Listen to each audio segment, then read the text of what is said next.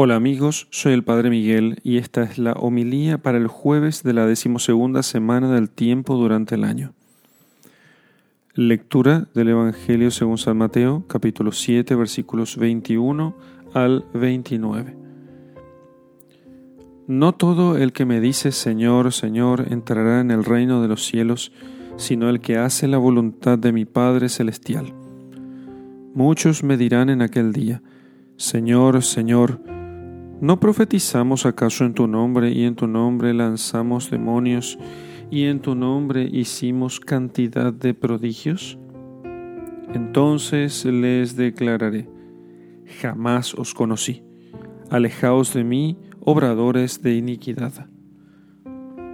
Así pues, todo el que oye estas palabras mías y las pone en práctica, se asemeja a un varón sensato que ha edificado su casa sobre la roca las lluvias cayeron, los torrentes vinieron, los vientos soplaron y se arrojaron contra aquella casa, pero ella no cayó porque estaba fundada sobre la roca. Y todo el que oye estas palabras mías y no las pones no las pone en práctica, se asemejará a un varón insensato que ha edificado su casa sobre la arena. Las lluvias cayeron, los torrentes vinieron, los vientos soplaron y se arrojaron contra aquella casa y cayó, y su ruina fue grande.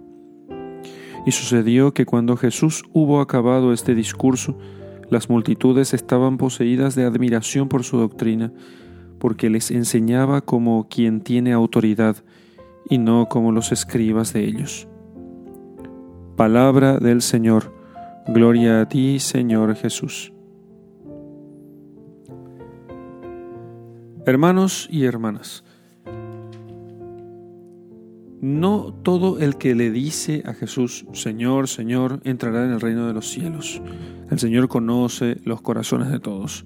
Y aquí no valen los certificados, no valen los papelitos. El corazón es el que vale. Y el corazón no miente. Por, pero el Señor conoce el corazón. El corazón no miente. No me estoy refiriendo aquí a los sentimientos románticos con los cuales se quiere a veces justificar las cosas malas que hacemos, sino que aquel corazón al cual el Señor se refiere cuando dice la boca habla de lo que está lleno el corazón. O sea, que uno es afuera, exteriormente, lo que es realmente en su interior. Y el Señor entonces nos pide que construyamos nuestra casa, o sea, nuestra vida, nuestro yo, nuestra persona, sobre roca, no sobre arena. Entonces, de tal modo que la firmeza de nuestra, de, nuestra determinación, de nuestra personalidad, esté fundada, no, o sea, esté fundada sobre todo en el terreno donde se construye. Porque la casa puede ser muy firme, pero si está en bases malas, la casa terminará siendo derrumbada por el primer viento o vendaval que se acerca. Así que no basta con que la casa sea bonita, como las personas que tienen aparentemente gran personalidad, hablan fuerte, tienen, eh, tienen prestigio delante de los demás. Parece una casa bonita, pero está sobre terreno pantanoso, sobre terreno arenoso. Entonces, ¿cómo hacer para que nuestra casa no se derrumbe? El único modo es construirla sobre la roca. Y Cristo es la roca, es la piedra angular que han desechado los arquitectos y se ha convertido ahora en la... Es la piedra que desecharon los arquitectos y se ha convertido finalmente en la piedra angular. Él es la roca.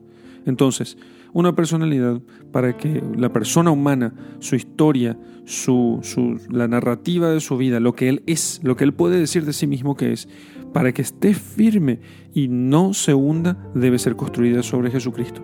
O sea, sobre su ley, sobre sus mandamientos, sobre su evangelio. Esa es una casa firme. Esa es una casa que no se derrumba por nada. Por tanto, hagamos un examen.